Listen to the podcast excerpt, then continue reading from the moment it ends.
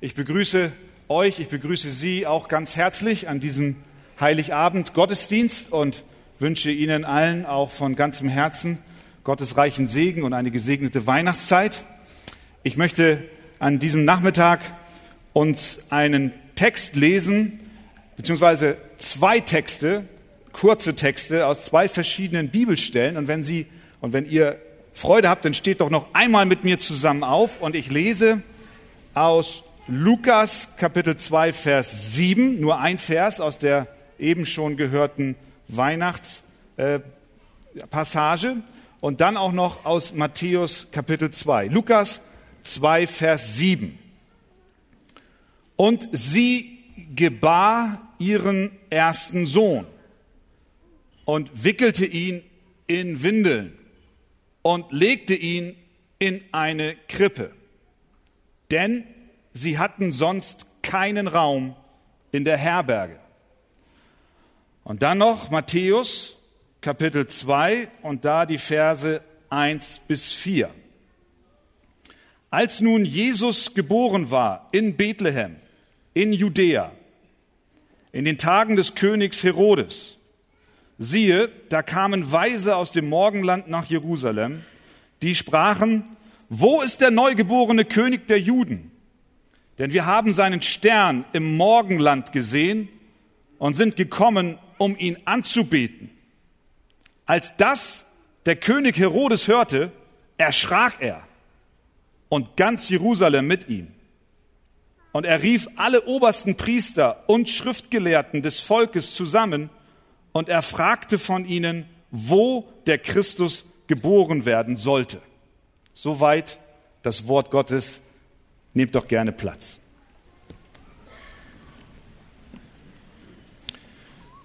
Spiegel Online meldete gestern Folgendes. Überschrift. Falsche Rollbahn. Doppelpunkt. Jumbojet rammt Flughafengebäude.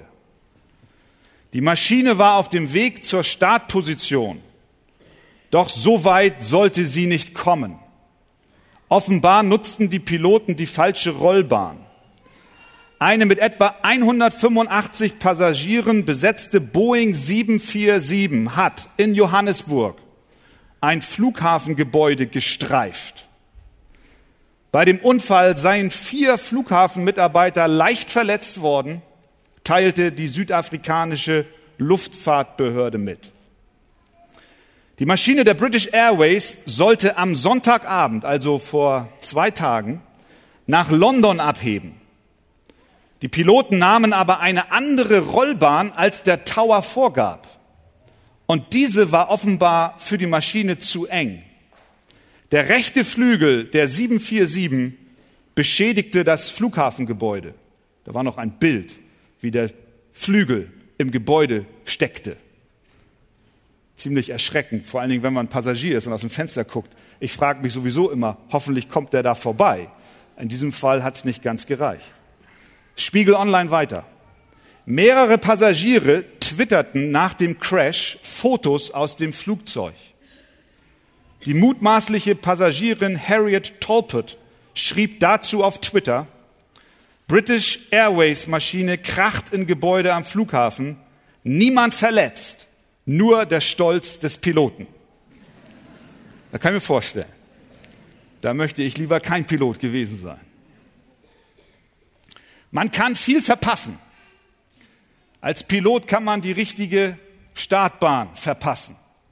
Als Bürger unseres Landes kann man den Bus verpassen, wenn man morgens zur Arbeit geht oder auch mal ein Arzttermin verpassen. Ich befürchte, dass viele Menschen in unserem Land auch in diesem Jahr wieder Weihnachten verpassen. Und kann man sagen, ja, wie kann man denn Weihnachten verpassen? Schließlich sind schon seit Wochen alle Schaufenster geschmückt und die Straßen leuchten und die Gebäude erstrahlen im Glanz. Wie kann man denn überhaupt Weihnachten verpassen? Das geht doch gar nicht in unserem Land. Meine Frau war in diesen Tagen bei einem Blumenhändler und die Verkäuferin sagte zu meiner Frau Folgendes, ach wissen Sie, man kann sich dem Weihnachtsrummel doch gar nicht entziehen. Ich habe es im vergangenen Jahr versucht. Ich verzichtete auf alles, was mit Weihnachten zu tun hat. Auf Kerzen, auf Lichter, Adventskränze, Weihnachtsbaum und Geschenke. Aber ich habe Weihnachten für mich einfach nicht abschaffen können. Denn aus jedem Schaufenster, aus jedem Radio, aus jeder Zeitung, aus jeder Werbung springt einem Weihnachten entgegen. Dieses Jahr bin ich wieder voll dabei, sagte sie. Jedes Kind in unserem Land weiß, dass heute Heiligabend ist. Ich bin mir ziemlich sicher, dass die hier oben Versammelten das ganz genau wissen. Denn da wird noch was erwartet. Man kann Weihnachten eigentlich nicht verpassen, wenn man in Deutschland lebt. Und doch bin ich davon fest überzeugt, dass auch in diesem Jahr den meisten Bürgern unseres Landes es so ergeht wie den Piloten in Johannesburg. Sie nehmen die falsche Startbahn, wenn es um Weihnachten geht. Ich möchte über drei Menschengruppen sprechen, die uns in den eben gelesenen Texten begegnen.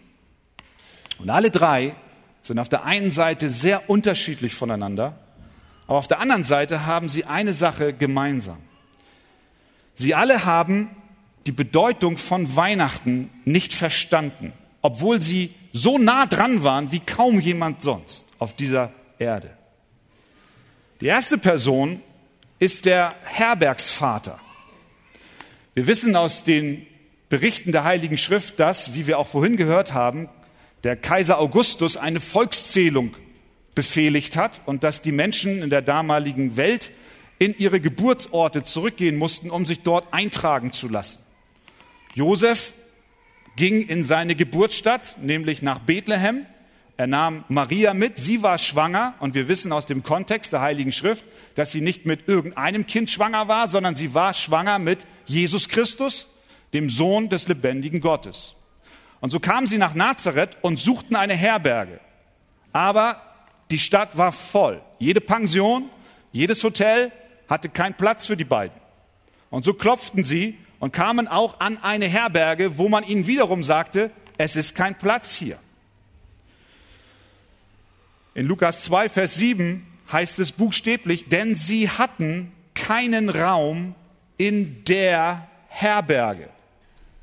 Das heißt, Sie waren wenigstens, mindestens an einer Herberge und klopften.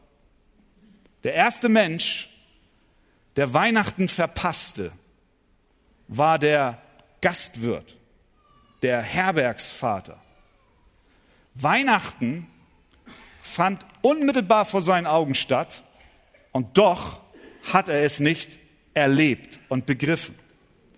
Die schwangere Maria stand mit Josef vor ihm aber er hatte keinen Raum für die beiden. Er hatte ihnen nicht nur kein Zimmer nicht frei gemacht, sondern er hat ihnen auch jegliche sonstige Hilfe verwehrt. Denn wir lesen in Vers 7, sie gebar ihren ersten Sohn und sie wickelte ihn in Windeln und sie legte ihn in eine Krippe. Offensichtlich hat der Herbergsvater sich noch nicht einmal um irgendeine Unterstützung oder Hilfe bemüht. Da war kein Arzt, da war keine Hebamme, keine Geburtsstation sowieso nicht, keine Wärme, keine Unterstützung von der Herberge. Maria tat alles. Sie gebar, das konnte ihr keiner abnehmen, aber in Windeln legen, in die Krippe legen, das Baby in Empfang nehmen, eine Unterstützung gewähren, von all dem lesen wir nichts. Und das, obwohl die Menschen im Mittleren Osten sehr gastfrei sind. Die Juden sind freundliche, fürsorgliche Menschen. Sie waren keine Barbaren, die ihre Frauen in die Wildnis schicken, damit sie dort in Einsamkeit ein Kind gebären und wenn sie dann fertig sind, durften sie wiederkommen. Nein, sie waren zivilisiert. Sie wussten, was das menschliche Leben mit sich brachte und sie waren immer bereit zu helfen. Aber in dieser Nacht, da war es einsam. Maria war mit dieser Sache auf sich gestellt. Und so trat das ein, was die Propheten vorhergesagt haben. Jesus Christus würde, wenn er kommt, in diese Welt verachtet sein und abgelehnt. Johannes schreibt, er kam in sein Eigentum, aber die Seinen nahmen ihn nicht auf. Welche Tragik. Maria war allein in der Stunde, in der sie Hilfe, Unterstützung und Fürsorge am nötigsten hatte. Aber warum hat dieser Gastwirt diese historische Stunde verpasst? Wir müssen uns vor Augen führen, es war nicht irgendwer, der dort auf die Welt kommen sollte, sondern es war der lang verheißene Messias, der Retter Israels, der Retter dieser Welt. Es ist ein Höhepunkt, das ist der Höhepunkt in der Weltgeschichte. Der Gastwirt steht da und es geschieht förmlich vor seinen Augen, aber er verpasst das erste Weihnachten, was diese Welt überhaupt je erlebt hat. Ich glaube, er war schlicht zu beschäftigt. Seine Herberge war voll. Er musste sich um vermeintlich Wichtigeres kümmern als einer werdenden Mutter Unterstützung zukommen zu lassen. Ich ahne, dass eine Menge Menschen heute genau so handeln. Wir haben viel zu tun. Die Kammern, die Zimmer unseres Herzens sind voll. Voll. Kein Platz. Tut mir leid. Für dich, Jesus, habe ich keinen Raum. Wir stellen unsere Zimmer der Herzen voll mit bedeutungslosen, mit nutzlosen, mit unbrauchbarem. Wir sind darum bemüht, uns fortwährend Tausende von Dingen anzuschaffen. Wir sind beschäftigt herauszufinden, was wir alles brauchen, wie wir das günstigste Angebot finden, das beste Schnäppchen ergattern. Wir kaufen, wir polieren, wir horten und wir pflegen. Und das alles mit Dingen, von denen wir wissen, die sowieso keinen Ewigkeitswert haben, denn wenn wir sterben, der Tod hat keine Taschen, wir müssen sowieso alles hier lassen. Und so haben wir unser Herz gefüllt mit allem, was so gang und gäbe ist und haben keinen Raum für Jesus Christus. Wir verpassen, wir sind, wir sind nicht anders als der Gastwirt. Wir verpassen Weihnachten. Es findet statt unmittelbar vor unseren Augen, ja an diesem Tag. Wir sind hier versammelt und wir lesen diese Texte und irgendwie ist da kein Raum in den Herzen von vielen Menschen. Wir müssen zugeben, der arme Gastwirt konnte es auch nicht besser wissen. Wie sollte er denn auch ahnen, dass dort eine Frau vor ihm stand, die den Sohn Gottes in wenigen Augenblicken gebären sollte? Das stand nicht an ihrer Stirn geschrieben. So hatte er bestimmt, wenn wir so wollen, auch allen Grund, sich herauszureden. Aber so ist es heute auch. Viele Menschen, auch im christlichen Abendland, wissen einfach nicht, was Weihnachten bedeutet. Und ich will auch niemanden darüber einen Vorwurf machen. Deswegen bin ich froh, dass wir an diesem Nachmittag hier zusammen sind, um uns wenigstens ein paar Augenblicke Zeit zu nehmen, uns die Frage zu stellen, was ist denn das eigentlich alles mit Weihnachten? Viele Menschen haben die Botschaft, die dahinter steckt, noch nie gehört. Man sieht immer nur den roten Weihnachtsmann mit seinem weißen Rauschebart und all das, was die Gesellschaft aus Weihnachten gemacht hat, aber der tiefe Sinn, der entgeht uns. Wir sind wie der Gastwirt. Wir verpassen Weihnachten. Ein anderer Mann in der Weihnachtsgeschichte hat dieses Christfest ebenfalls verpasst. Der war aber ganz anders als der Gastwirt. Er war nicht unwissend, sondern er war sehr gut informiert. Sein Name ist Herodes. In Matthäus 2 lesen wir, als Jesus geboren war in Bethlehem, in Judäa, zur Zeit des Königs Herodes. Da haben wir ihn.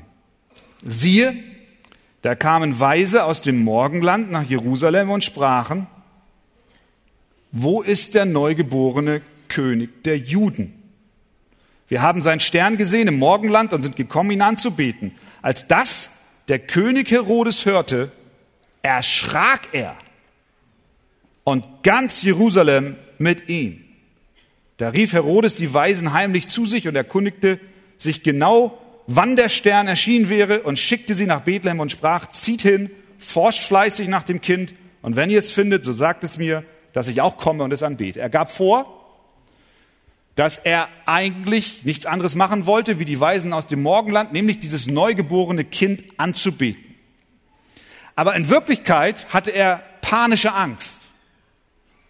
Die Nachricht kam, dass der König der Juden geboren sein sollte.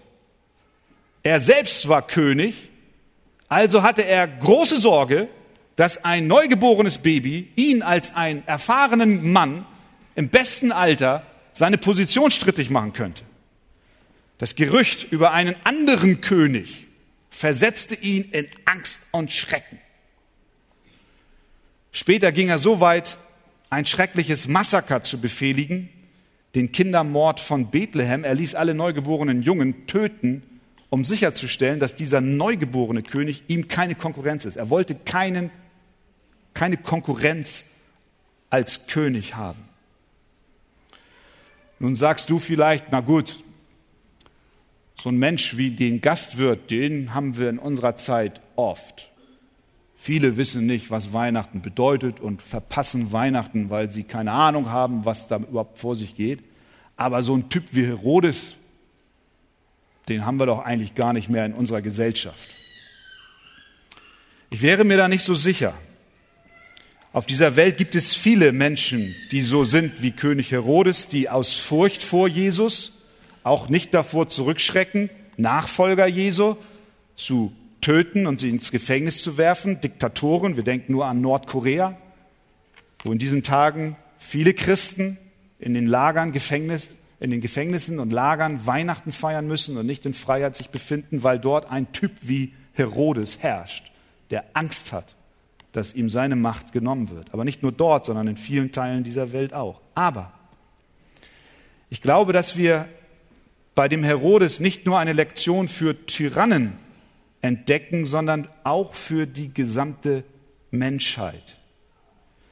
Denn heute gibt es auch viele Menschen, die Weihnachten verpassen, ja sogar ablehnen, weil sie die gleiche Angst haben wie Herodes. Es ist dieselbe Motivation, die die Menschen treibt, Weihnachten nicht stattfinden zu lassen in ihrem Herzen. Es ist die Furcht, dass sie von dem Thron ihres eigenen Lebens weggestoßen werden. Und dass plötzlich ein anderer kommt und sagt, hör mal zu, ich will auch der Herr in deinem Leben sein. Herodes wollte nicht zulassen, dass dieses Kind seine Karriere, seine Position, seine Macht, seine Pläne und seinen Lebensstil in Frage stellt. Er wollte sich nicht stören lassen, wie so viele heute auch. Sie fühlen sich von Jesus gestört. Was will der eigentlich von mir? Er ist ihnen lästig.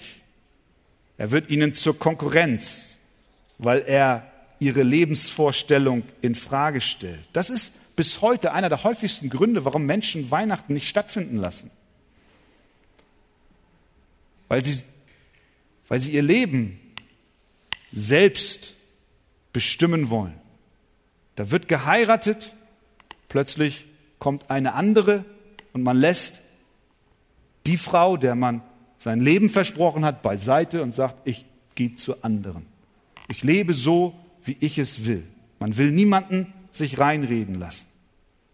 Einige wollen Jesus als eine Kraft in ihrem Leben, die ihnen ihre Schwierigkeiten nimmt. Andere wollen ihn als einen netten spirituellen Freund, andere wollen ihn, damit er sie von der Hölle fernhält, aber sie wollen ihn nicht als König haben, so wie Herodes. Sie haben Sorge, dass ihr Leben eine zu starke Veränderung erleben würde. Die Bibel sagt in Römer 10, Vers 9, denn wenn du mit deinem Mund Jesus als den Herrn bekennst, als den König, und in deinem Herzen glaubst, dass Gott ihn aus den Toten auferweckt hast, hat, so wirst du gerettet. Die Welt ist voll von Menschen wie Herodes und ich glaube, wir alle haben diese Neigung und diese Tendenz und ich schließe mich da voll mit ein. Wir wollen selbstbestimmt leben. Wir wollen tun und lassen, was uns gefällt und interessieren uns nicht, was der lebendige Gott, der Schöpfer Himmels und der Erde, ja der Schöpfer von uns als Menschen, uns mit auf den Weg geben will. Und dann ist da zum Schluss die dritte Gruppe. Eine dritte Gruppe, die Weihnachten verpasst hat. Und ich muss sagen, bei der Vorbereitung hat mich bei dem näheren Betrachten dieser Menschen ihr Verhalten am meisten schockiert. In Matthäus 2, Vers 4 finden wir diese dritte Gruppe von Menschen. Dort steht, als das der König Herodes hörte, erschrak er und mit ihm ganz Jerusalem. Und er ließ zusammenkommen alle hohen Priester und Schriftgelehrten des Volkes und erforschte von ihnen, wo der Christus geboren werden sollte. Da ist dieser König, da kommen diese Figuren aus dem Morgenland und erzählen ihm, da ist der König der Juden geboren. Er bekommt Panik und er will wissen, was geht hier vor sich. Und was macht er? Er ruft die Pharisäer und die Schriftgelehrten aus dem Land. Das war die religiöse Elite. Das waren die, die sich in den heiligen Schriften auskannten. Die wussten Bescheid über die Propheten. Das war die theologische High Society. Das waren die klugen Köpfe. Er lädt sie ein. Und er sagt zu ihnen, ihr Lieben, erklärt mir bitte, was hat das mit diesem König der Juden auf sich? Und was sagen die Schriften, die alttestamentlichen Schriften, die sind voll von Prophezeiungen auf den Messias, auf den Christus, der kommen soll. Was sagen die? Was sagen die über diesen Jesus? Und da kommen diese religiösen Führer, ganz genau Bescheid wissen und gehen bei und erklären diesem König, was passieren wird. Sie geben ihm die Antwort auf seine Frage. Sie sagten zu ihm, Vers 5, Herodes, in Bethlehem in Judäa wird er geboren. Denn so steht geschrieben durch den Propheten. Und dann zitieren sie einen Propheten, der mehrere hundert Jahre zuvor schon vorausgesagt hat, was passieren wird, nämlich Micha. Und der hat gesagt, und du Bethlehem, und das lesen sie dem vor, und du Bethlehem im, Judä im jüdischen Lande bist keineswegs die kleinste unter den Städten in Juda, denn aus dir wird kommen der Fürst, der mein Volk Israel weiden soll. Diese Männer konnten dem König Herodes ganz genau sagen, wo der Christus geboren werden wird, aber sie selbst gingen nicht nach Bethlehem. Sie verpassten Weihnachten. Sie machten sich nicht auf den Weg obwohl es vielleicht gerade mal drei oder vier Kilometer Richtung Süden waren, sie hätten nur ein paar Schritte gehen müssen und wären Zeuge dieses historischen Ereignisses gewesen, von dem sie ihr ganzes Leben über gehört haben, was sie studiert haben und was sie gelernt haben. Sie verpassten Weihnachten. Warum? Weil sie gleichgültig waren. Sie hatten alle Informationen beisammen, aber sie kümmerten sich nicht. Sie brauchten keinen Messias. Sie waren in ihren Augen bereits gerecht. Sie waren vollkommen. Sie hielten schließlich das Gesetz und die Gebote und sie konnten auf alle Fragen, selbst auf die des Königs, eine Antwort geben. Wozu brauche ich mich dann auf den Weg machen und Weihnachten erfahren? Diesen Messias, den brauche ich eigentlich gar nicht. Aber ich glaube, wir sollten an diesem Nachmittag nicht mit erhobenem Finger auf die Pharisäer und die Schriftgelehrten zeigen, denn alle, die wir hier versammelt sind, sind nicht besser. Wir nehmen diese innere Haltung ein. Wir glauben im Ernst, wir wären gar nicht so schlecht. Wir glauben im Ernst, Gott müsste eigentlich ganz zufrieden mit uns sein. So übel ist es doch mit uns gar nicht. Und ich glaube, das ist genau der Grund, weswegen heute viele Menschen Weihnachten verpassen. In dem Moment, wo wir diese Haltung der Pharisäer einnehmen und der Überzeugung sind, wir brauchen keinen Retter, wird Weihnachten für uns niemals den Sinn machen, den es eigentlich hat. Mit Weihnachten ist es wie mit einem Film. Isoliert betrachtet nur diese Geschichte aus dem Kontext und Zusammenhang herausgerissen ist vielleicht ganz nett. Es ist wie wenn man in einen Kinofilm gehen will und man kommt aber erst bei der Mitte des Filmes an und geht dann erst in den Saal. Die Geschichte, der Film hat schon lange vorher begonnen und die Handlung und der Verlauf ist vorher deutlich geworden. Die Protagonisten wurden vorgestellt. Jeder konnte erkennen, wer hier welche Meinung und welche Position vertritt. Und man kommt dann irgendwann in der Mitte des Filmes rein, man schaut es sich an und der Film macht keinen Sinn. Jedenfalls nicht voll. Man sieht vielleicht ein bisschen was, aber man, man hat den Zusammenhang nicht im Überblick. So ist es mit Weihnachten. Wenn wir Weihnachten isoliert betrachten, nur dieses eine Fest, dann macht es für uns keinen Sinn. Denn Weihnachten hat eine Vorgeschichte. Weihnachten hat einen Vorlauf. Und so ist es, dass uns die Heilige Schrift erklärt, als Jesus Christus kam, der Retter ist gekommen, muss es doch erstmal klar werden für den Leser, warum brauchen wir einen Retter? Und die Bibel erklärt es uns von der ersten Seite an. Das ist das Schöne an der Heiligen Schrift. Das ist nicht irgendwie ein zusammengefranstes Buch, wo jeder mal ein bisschen was geschrieben hat, sondern obwohl es verschiedene Autoren sind, haben sie alle von der ersten Seite an einen roten Faden. Und dieser rote Faden, der wird sofort auf den ersten Seiten aufgenommen. Gott, so wird uns berichtet, hat diese Welt geschaffen, den Menschen geschaffen, hat Adam und Eva geschaffen. Und er hat ihnen gesagt, sie dürfen in dem Garten Eden leben und sie dürfen sich dort wohlfühlen, sie dürfen alles machen und tun. Nur von dem einen Baum der Erkenntnis des Guten und Bösen sollen sie nicht essen. Adam und Eva haben gesagt, wollen wir nicht. Wir rebellieren gegen Gott. Das war der Moment, als die Sünde in diese Welt kam. Und von dem Moment an ist jeder Mensch, der nach Adam und Eva geboren wurde, so erklärt es uns die Bibel, in Sünden geboren. Das ist wie mit einem Fluss, wo die Quelle verseucht ist. Und das Wasser, was dann von der Quelle ab wegfließt, ist verseucht. So ist es mit jedem Menschen, der nach Adam und Eva geboren wurde, schon allein durch die Geburt. Die Bibel sagt, wir sind alle in Sünden geboren. Wir leben unser Leben. Und wenn wir ehrlich sind, können wir dem nur zustimmen. Warum gibt es so viel Zerbruch in dieser Welt? Warum gibt es so viel Leid? Aber nicht nur in den großen Bereichen, sondern auch in den Häusern hier und da. Streit, Betrug, all diese Dinge, Neid und Hass. Und so kam die Sünde in die Welt. Das ist die Vorgeschichte von Weihnachten.